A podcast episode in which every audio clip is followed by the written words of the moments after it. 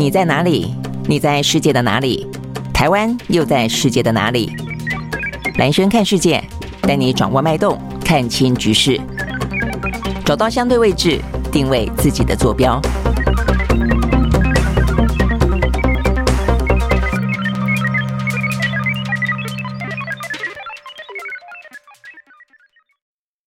大家好，欢迎收看今天的蓝轩看世界啊。那这个蓝轩看世界的话呢，我们当然就针对每一天的国际啊之间的一些要闻，尤其关乎台湾的一些话题的话呢，都会很快的哦给大家这些讯息。那呃，针对比较重要的新闻事件的话呢，我们会邀请到呢当事人或者是说呢一些评论者哦来进行分析、进行观察。那我们今天的话呢，很开心的邀请到的是在我我身边身边啊，呃，下个礼拜一就要启程了吧啊，呃，他是马英九基金会的执行长。呢，萧旭晨，他将会跟马英九前总统呢，呃，在三月二十七号开始呢，进行一场呢登陆对岸的祭祖之旅，时间呢长达了十二天，主要有五个城市啊，所以我们今天特别呢要访问萧旭晨来谈谈啊这一场呢呃这个祭祖之旅啊整个的行程的过程，以及它可能会造成对台湾啊台海两岸来说的话呢一些相关的意义。好，所以旭晨早安，蓝轩好，各位海内外的朋友大家好。嗯，OK，好，那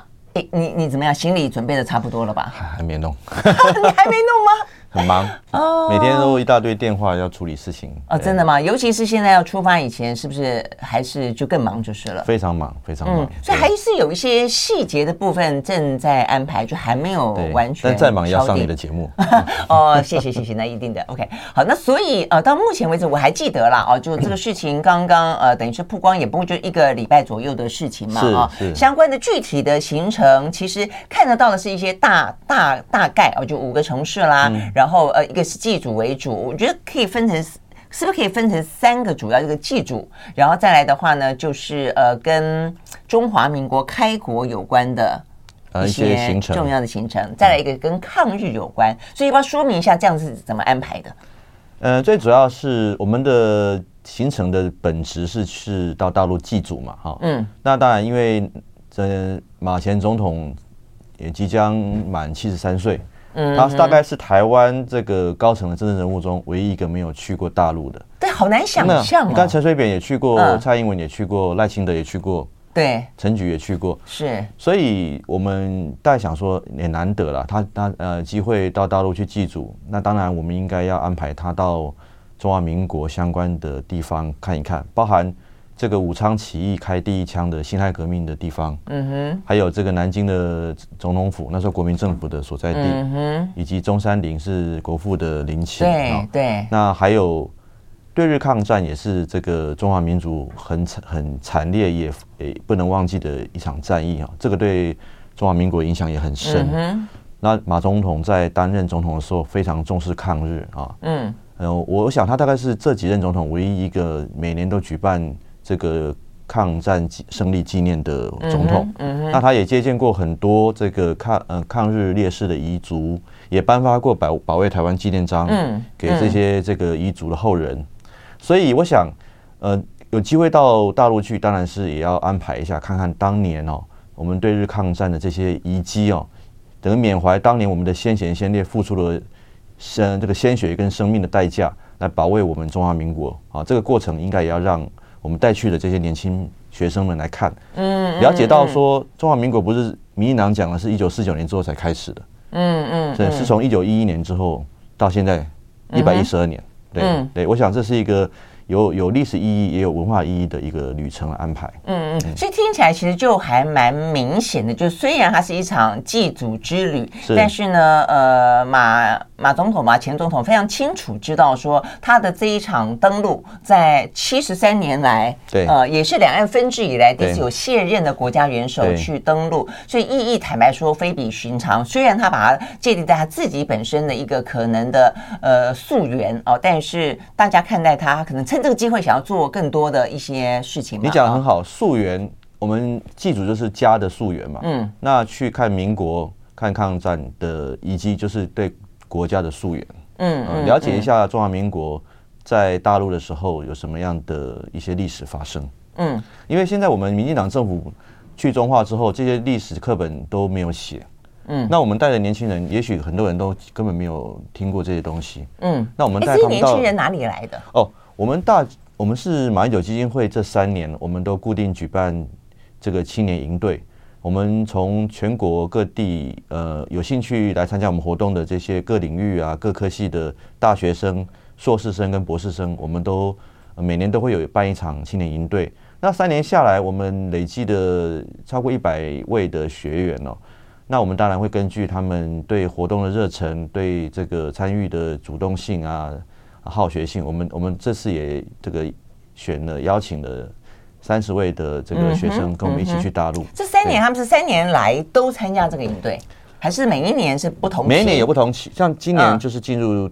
第四期，啊，前面有三期哦，所以它不是一个连续性的，它是一次这群。那这个营队叫大九学堂啊，大九学堂。嗯，大家可能知道这个马小九，马大九，马小九是狗啦。对对对。最近这个这几年，这个马总统有拍一些贺岁影片啊，去送送外外送啊，一日店员啊，就叫马大九，他就叫马大九。所以我们为了这个让这个看起来比较轻松，我们就取名叫大九学堂。哦，对对对，OK OK。哎，那那个营队里面，以前过去这这三四届多半是做什么？我们固定哈会安排课程哦，就邀请一些专家学者来为这些学员上课。当然也会有一些国民党的，像蒋万安市长这些重要的国民党的这些这些呃从政从政的这些这些人员来帮学生上课。最重要的是马总统都会亲自带队。带他们到台湾各地去看台湾的历史，这样子吗？哦，我们带我我们带学生到过到了这个南投去，嗯，看雾社事件，嗯，看那个莫拉鲁道当年抗日的一个过程。我们也带学生到淡水护卫炮台，看当年这个中法战争的遗迹。哦，这些可能都是民进党不会去讲的，但是马总统认为说，台湾的先贤先烈付出了这么多鲜那个心血来保卫台湾。哦，包含我们也到雾峰林家花园去看，林家花园在当年也帮助我们这个国家，呃，这个做了很多事。所以这些东西，他在日他在日据时代当中，事实上算是台湾的知识分子里面对非常重要的一个代表性。所以我们等于是带带学生去看台湾史，那了解台湾先贤先烈的付出，也了解过去在台湾发生的事，然后呃，譬如说战争的惨烈残酷，让学生都都可以更进一步的了解。我想这是一个。有很有很有很有意思的一个台湾史的一个、嗯、哼一个、呃、一个溯源跟教育，所以有就是变成意思代表说，马前总统蛮在乎目前的课本当中所教授的中华民国历史、台湾史，事实上有些部分非常他认为比较不足，对，对所以呢，包括一些抗日的部分，包括一些呃对岸的部分都被呃断裂的很厉害，就是了。对，对，而且、哦、马总统认为我们是立足台湾嘛，我们要、嗯、年轻人要更了解台湾。可是有时候民进党呈现的台湾是他们意识形态筛选过的台湾，但是真正的台湾是大部分我们所了解的那种充满了热情、充满了善意，而且对文化跟历史很注重的，不是去中国化的台湾。因为前段时间不是也才在讨论，就是说桃园那个地方有一个忠烈祠吗？对对，竟然还供奉了日照大帝，就是日本的。日本的神祇嘛，神祇，这个是还蛮离谱的。对对对，那问题是那一些忠烈祠里面，事实上是呃安处了很多当初的抗日英雄，嗯，对不对？所以，你要让那些抗日英雄当初在日据时代里面，可能杀这些原住民无数的这一些对象，然后呢，竟然他们目前安处的地方有日本的神神神只在里面。民进党的民进党自己的历史观有点错乱了，是错乱。我我个人认为，而且不符合台湾人。真正的需要，嗯，他们是混在一起，那我觉得没有办法给台湾的年轻人正确的认识。他大概觉得现在大家那么哈日，所以呢，就来一个日本的神，大家就很那个吧。对，我是真的觉得很突然，就你要非常严肃看待台湾的历史就是了。OK，所以这就是为什么这一次会带三十个年轻人。到大陆去，而且一个就是跟中华民国开国有关，一个就是呃对日抗战有关的这些地方。嗯，那当然还有一个很重要，就是我们要跟大陆的学生交流。嗯，我们去了会去三所大学，一个是上海复旦大学，一个是湖北武汉大学，一个是湖南大学。我们就利用到参访大学的期间，跟对岸的学生交流，两岸学生坐下来，互相的互相的沟通，互相的提问，互相的这个讨论。那马前总统会担任类似主持人的角色，嗯，让两岸学生进行对话，这也是我们这此行也很重要的一个目的，就就是在现在两岸是兵凶战危啊。其实兵凶战危的的关键，并不是两岸政府的对立，因为蔡英文已经上任快快七年了，这战的对立也七年了。可是为什么会越来越严重？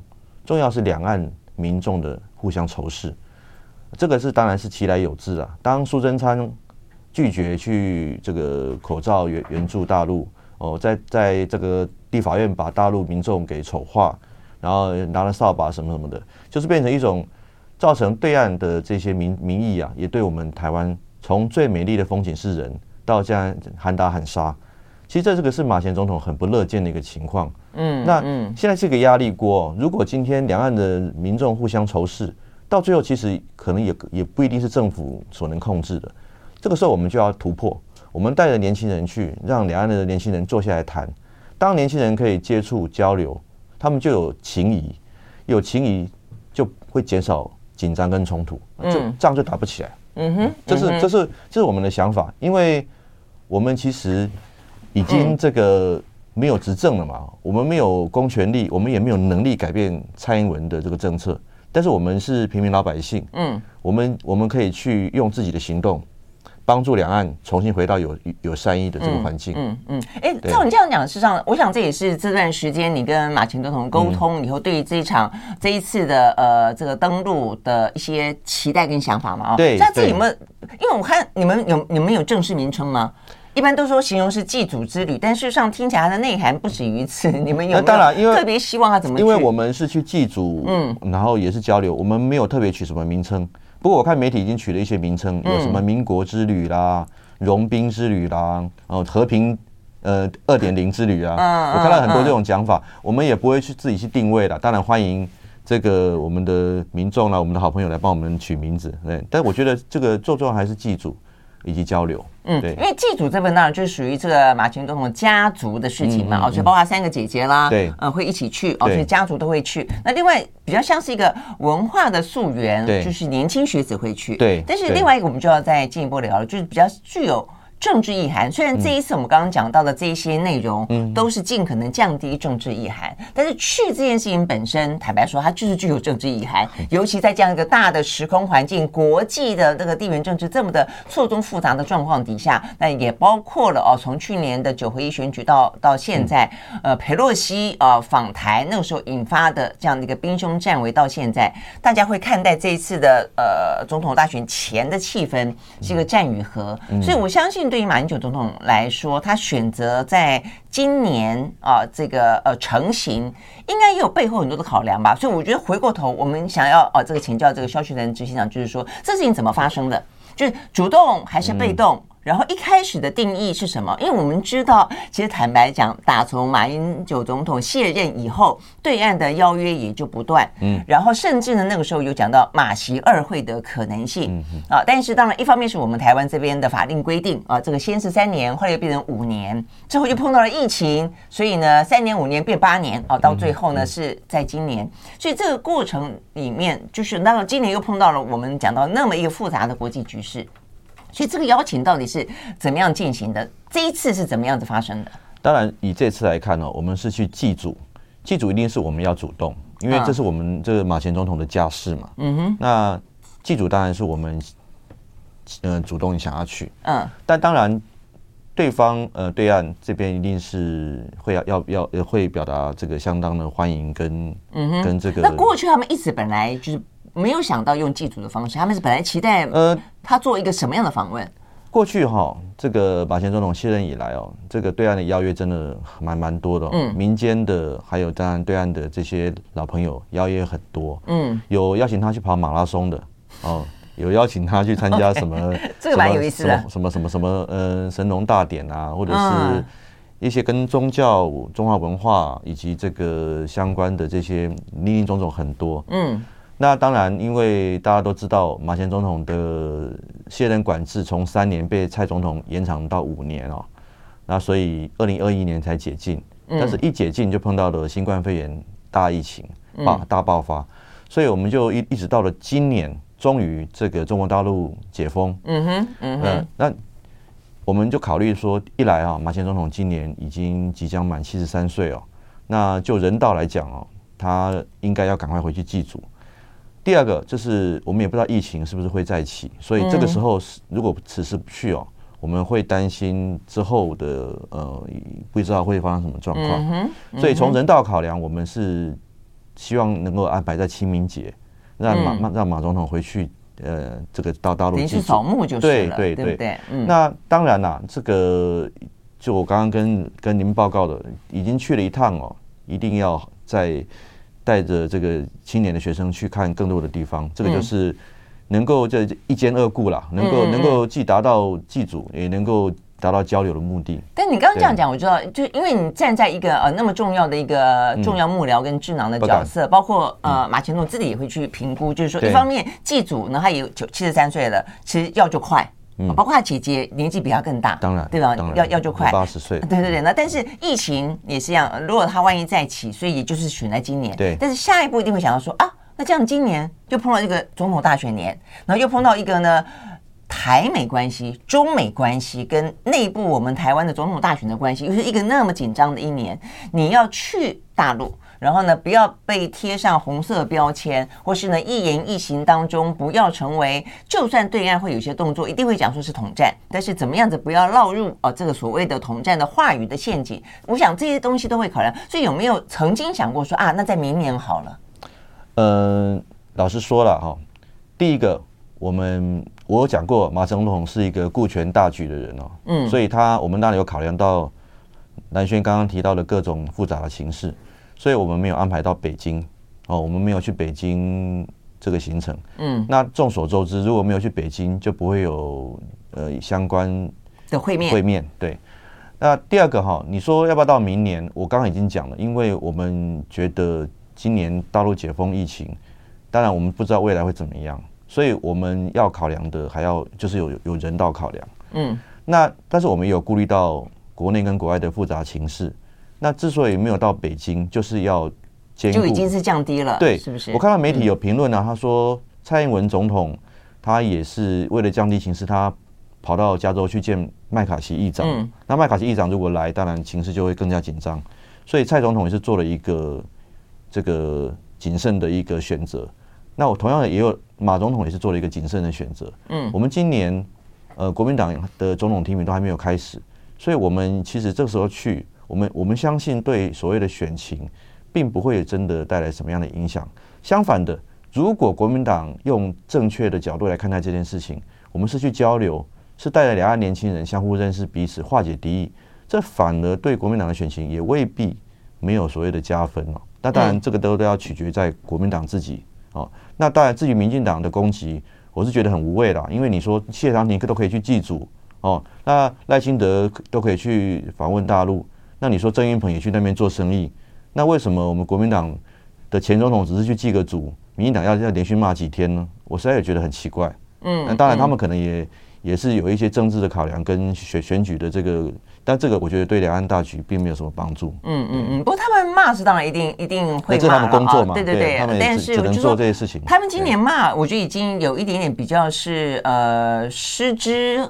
失之正当的地方在于说，因为现在赖清德也希望能够释出善意嘛。那现在，对对对，那现在陆委会也不断的啊，这个在回应啊，这个对岸的一些做法。所以你说他要骂的很畅快淋漓，跟过去一样，他们自己都已经开始有点点在转了。牙齿会卡卡的了，我感我感觉上是这样。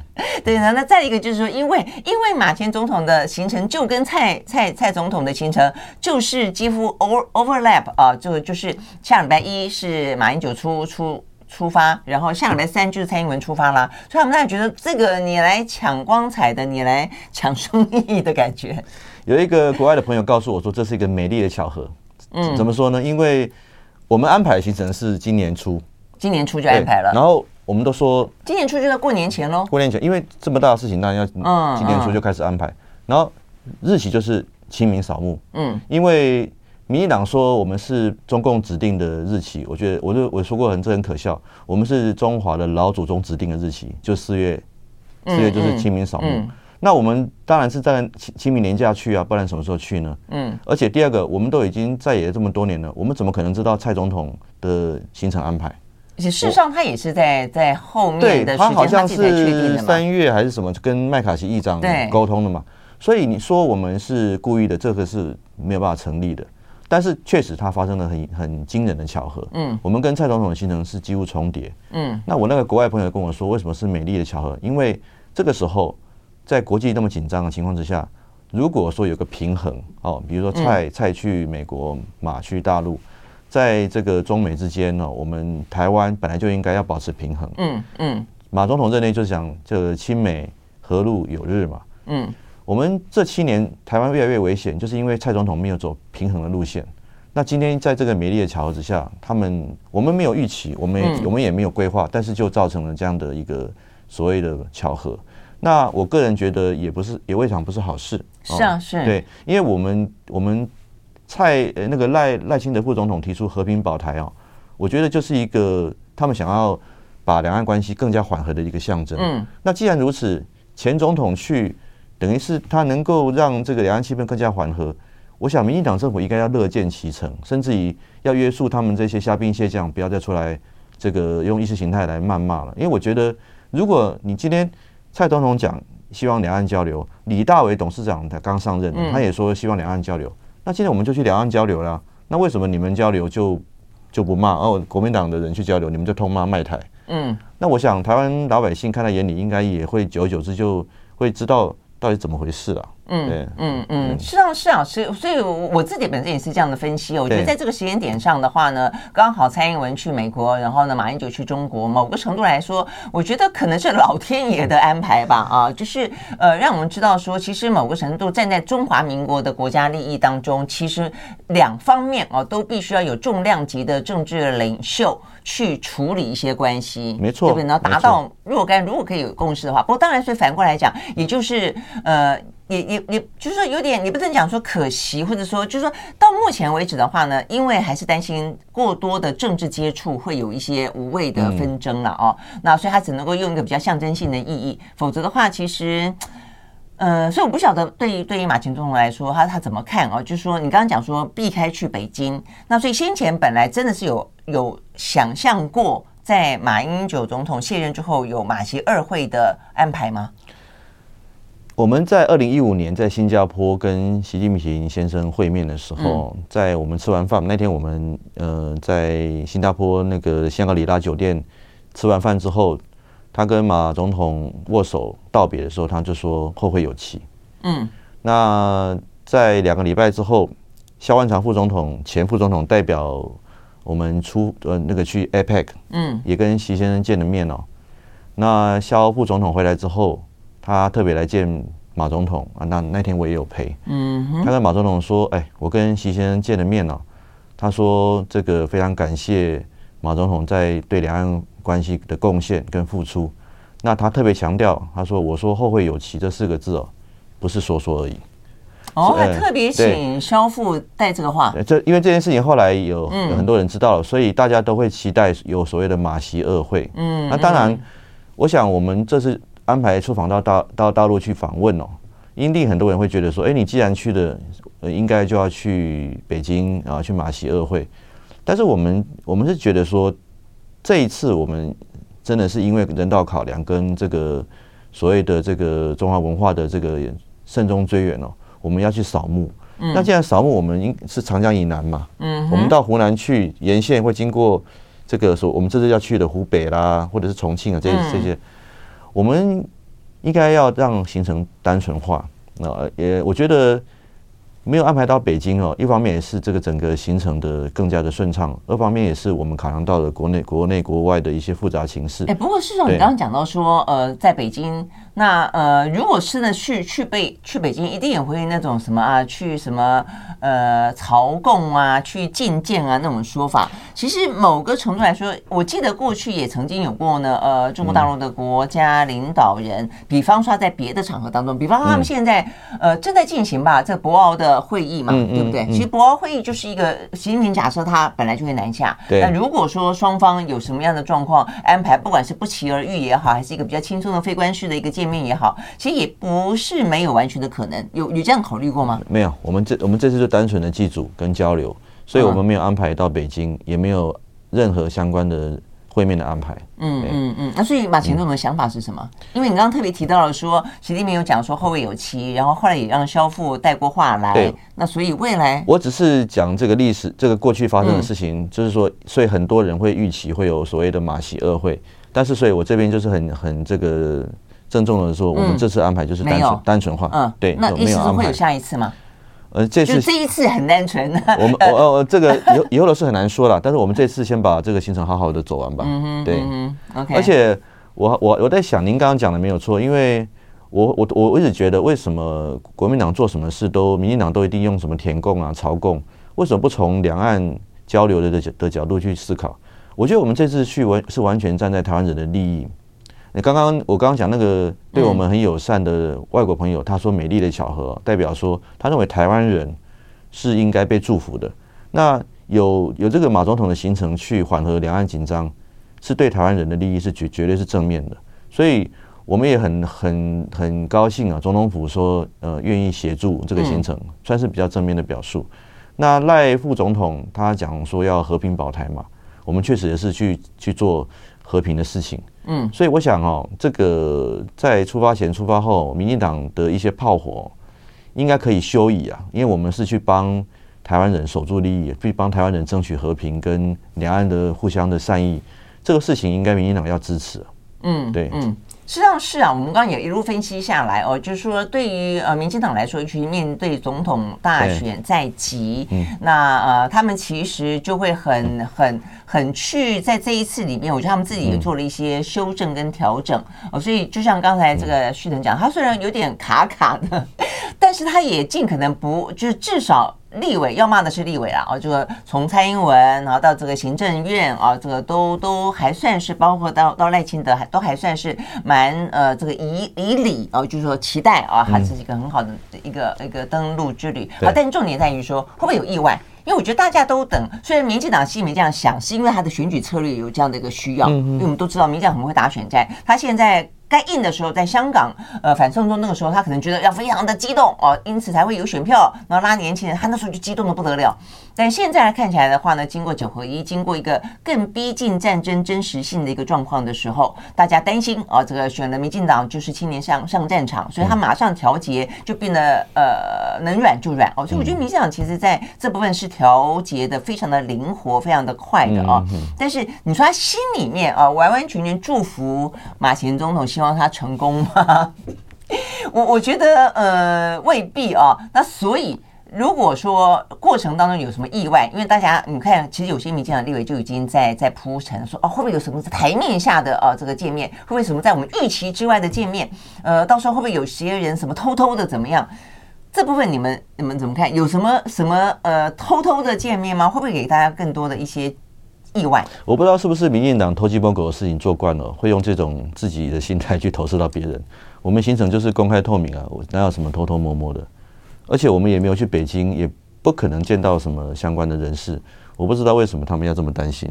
但如果说，但我觉得其实我们刚刚也讲了，如果说其实是非常自然的见面啊，那呃也未必不能见。所以我的意思，除了习近平之外，那其他的人呢？比方说国台办，现在他们刚好新的一派人马，呃，现在就是习近平人马也已经上台了嘛，哦，那如果说他们趁这个机会，因为我记得你有说过客随主便嘛，对对。那如果主人来呢，有没有这样的一个可能性？我我我还是讲我们科学主编。你到人家家里做客，你当然不会要求你要吃什么菜，你要他们要谁来跟你请请你吃饭，嗯，对不对？那我想，不管是谁，不管是吃什么菜，只要坐在一起吃饭，都是好事；坐在一起交流都是好事。哦，真的不需要赋予太多政治意义了。嗯，这是我的想法。嗯嗯嗯。但是如果说对，那如果说他们真的提出邀请，或者他们到了呃某个呃这个马前总统去的地方，不管是什么南京啦、成都啦、上海啦哦这些地方的话，呃国台办系统，因为我记得你先前讲说王沪宁不可能，呃，因为他们他们有这样子的一个，他们这样有一个不成文的规定啦，对不对？对。主要是领导班子，中共有一个不成文的惯例，就是他们的领导人不会到外地会客。嗯，对嗯对，但领导人就是指的这个呃政治局常委这七个人都是。党与国家领导人，对，OK，就就是那就是那个那问几个常委，OK，所以变成说是媒体揣测的王富王沪宁，他虽然是对台小组的习近平之下的第二把手，但是几率真的是听呃，他们有这样惯例。如果为了马前总统来，那真的就是非常非常大的一个新闻，就是破例了啊。好，那如果这样的状况，那如果国台办主任呢，宋涛呢，如果他提出或他到了现场，有这样子的一个呃邀请马马前总吃个饭或者怎么样的，有何不可呢？嗯，我们是一介平民，而且我们是带着年轻人去。嗯，如果对岸不管是谁愿意跟我们交流，愿意跟我们吃饭，愿意听听台湾的声音。有什么不好？不好，嗯，对，对我我觉得没有任何的的的需要紧张的地方，因为就算是嗯、呃、国台办也好，或者是什么官员也好，他们都他们如果愿意听听台湾来的这个年轻人的声音，愿意一个听听马前总统的意见，我觉得这个这有什么不好？我觉得不用赋予不用赋予太多的政治指控或政治意义吧。重点在于说是不是公开了？就是如果说真的有这个邀请，真的有这样的一个饭局，是不是会会公开？而且包括你刚刚讲年轻人，年轻人就一起去啊？对啊，是吧？我们的大部分几乎所有活动，年轻人都会在旁边。嗯，所以年轻人也是做一个可以做一个见证啊。对我，他们自己也会，年轻人有自己的脸书，有自己的 IG，有自己的这个发声管道。嗯，我们也不会去限制。嗯哼，对，也可以让大陆的同学嗯交流，看看他们那边。有什么样的想法？那搞不好我们台湾年轻人也会回来写脸书啊，写文章啊。所以我觉得这个东西都非常的自然。嗯，你要让两岸真正走向这种回到马前总统执政的时候的那种嗯自然的交流，打仗才不会发生嘛。嗯，你现在越限制，然后谁去你都是反渗透法，给他扣红帽子。嗯，他就是要让两岸越来越紧张。那我想请请问你，民进党为什么要让两岸越来越紧张？你有把台湾人的利益放在眼里吗？你现在让两岸越越来越紧张，到时候真的炸锅了，倒霉的是谁？呃，台湾老百姓啊。嗯。那你们呢？你们民进党拍拍屁股就走了。反正蔡英文说他做到二零二五、二零二四之后不关他的事情了。所以我的我的想法是说，我们这次去客随主便，不管会见到谁，不管会呃跟谁碰面，或是谈或者是吃饭，我们都没有预设立场，抱着开放的心胸，我们就是带着年轻人去交流。那那。大陆大陆从这个不管是哪个地方哦，从上海、湖南、湖北、重庆哦，都如果愿意来跟我们交流的，我们都非常欢迎。嗯，那我们也都乐意的把台湾的声音传递出去。嗯哼，哦，那我觉得这个就是自然的交流。那如果没有这个自然的交流，就会变成像蔡英文这这几年两岸互相敌视的这样的情况。这就是我觉得这次的此行的重点，其实是在这里。嗯，因为因为。祭祖当然对马前总统个人很重要，可是我觉得交流对台湾老百姓更重要。嗯，对，嗯，这是这是我的想法。嗯，是没错。所以听起来就是说，并不排斥，但是重点就在于说，它是一个公开的，而且希望是一个开开放的，心胸来说是开放的，对，然后场合来说是公开的，对，而且跟带去的年轻人也必须，也就是共同参与，甚至可以发脸书，对。所以我实在搞不懂为什么还是在在质疑什么卖台，因为马前总统都已经没有公职，也没有公权力了，他怎么卖？他当总统八年都没有卖掉了，嗯，所以我就觉得很奇怪，这这个这个逻辑我是到现在还是搞搞不太清楚。对啊，不过这个选举语言这个就是对对了对了，这这大概是他们的嗯那个一四五零的这个这个这个这这个教则吧，教战守则嘛，那只能够这样子。对啊，但是这个部分对于呃今年选举来说，对于民进党的拿捏来说，我觉得他他会变得非常的谨慎呐。如果没操作好，他可能反而会呃这个自食其果，对不对？但是当然另外一方面，对于呃国民党来说，对于这个马英九前总统登陆来说也是一样。嗯，所以呃，你有没有听过马前总统谈过这一次的呃这有什么样的特别的原则，在因应可能对岸有比较多的可能，我相信他们的一些政治上的呃一些。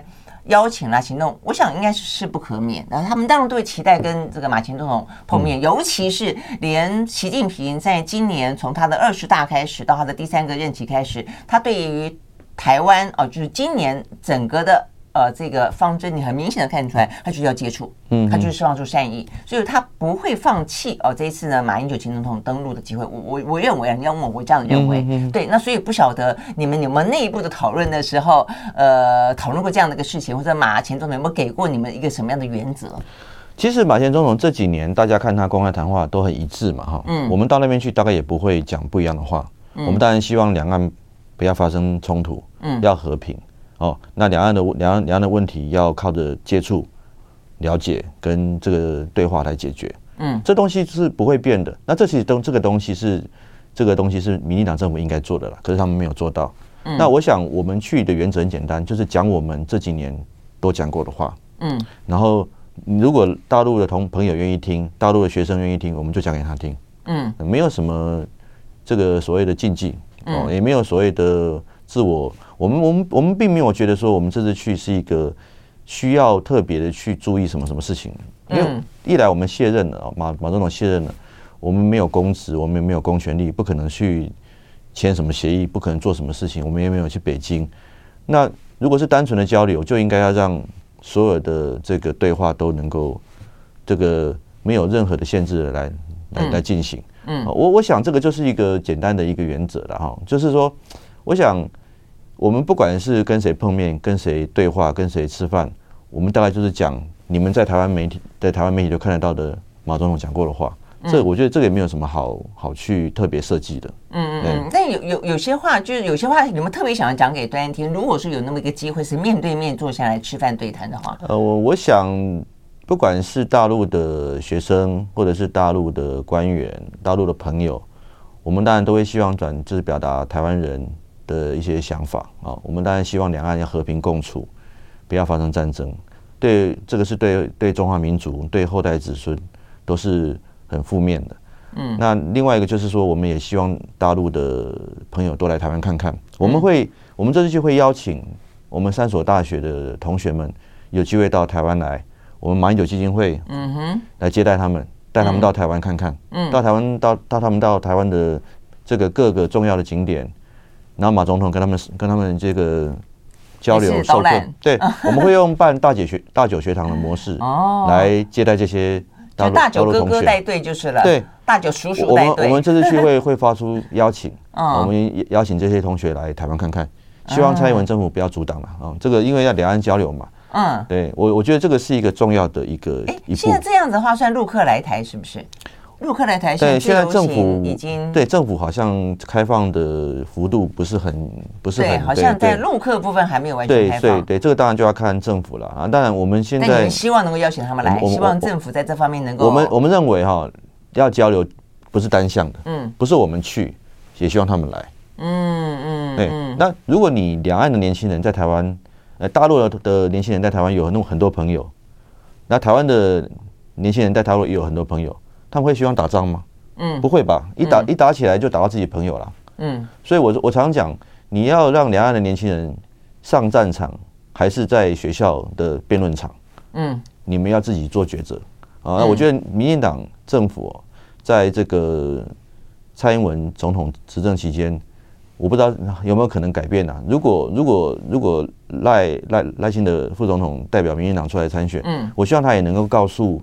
台湾老百姓，他要如何的让这个两岸能够重新恢复自然交流、自然来往？嗯，但我们民间会做的，我们会会努力做，希望政府也能够跟着我跟着我们民间的脚步走。嗯，对，嗯嗯，如果这个大九这个算什么大九学堂的参访团，能够 顺利来台，当然真的真的就还蛮好的。我我们很希望啊，真的，这是一个很良性的一个来往。嗯，对，那就看民进党政府啊，这个怎么样决定了啊？嗯，好，哎，那最后问问。呃，大家都反正就是一些影响到两岸比较政治敏感的话，到底这一次呢，马英九总统会不会谈啊？比方说什么一国两制啦、九二共识啦，这些事情一定会有人问。九二共识是写在国民党的政纲，嗯，马前总统也不断的在各个场合都有讲，嗯，如果就有相关的场合自然的讲，我觉得也不意外，对，讲一中各表吧，各表，一中各表本来就是在中这。对国民党的九二共识就是一中各表啊，这个是毋庸置疑的。嗯嗯嗯，但对对岸比较不接受一国两制呢？呃，一国两制是他们的语言，我们我们没有在讲这个，没有必要去特别提到这个事。对对对对对对。嗯，OK，好，所以呢，呃，这是有关于三月二十七号啊，这个开始。要一连十二天啊，一连十二天呢，马英九前总统哦，他的登陆之旅啊，那我们啊真的很期待，如这个刚才执行长所说的，事实上，呃，对中对美都是我们现在台湾夹在这个两强中间哦，这个最艰巨的一个呃外交任务了哦，怎么样子可以得到相较底下的一个平衡点，是一个我们一直希望能够达到的。好，所以最后有没有什么要跟大家说的？针对这一个行程？呃，我想哦，我觉得我希望这个我们此行是为了守护台湾利益去的啊。我我希望这个台湾的老百姓可以给我们支持，然后我也希望民进党的朋友们哦，你们秉持着为台湾人出发的思考，不要再去做政治的攻击，应该祝福而且支持马前总统的这趟旅程。嗯，对，嗯，OK，好，所以呢，希望是一个带来和平之旅。好，谢谢呢，肖旭曾到我们的现场来，谢谢，谢谢，谢谢，谢谢，谢谢。好。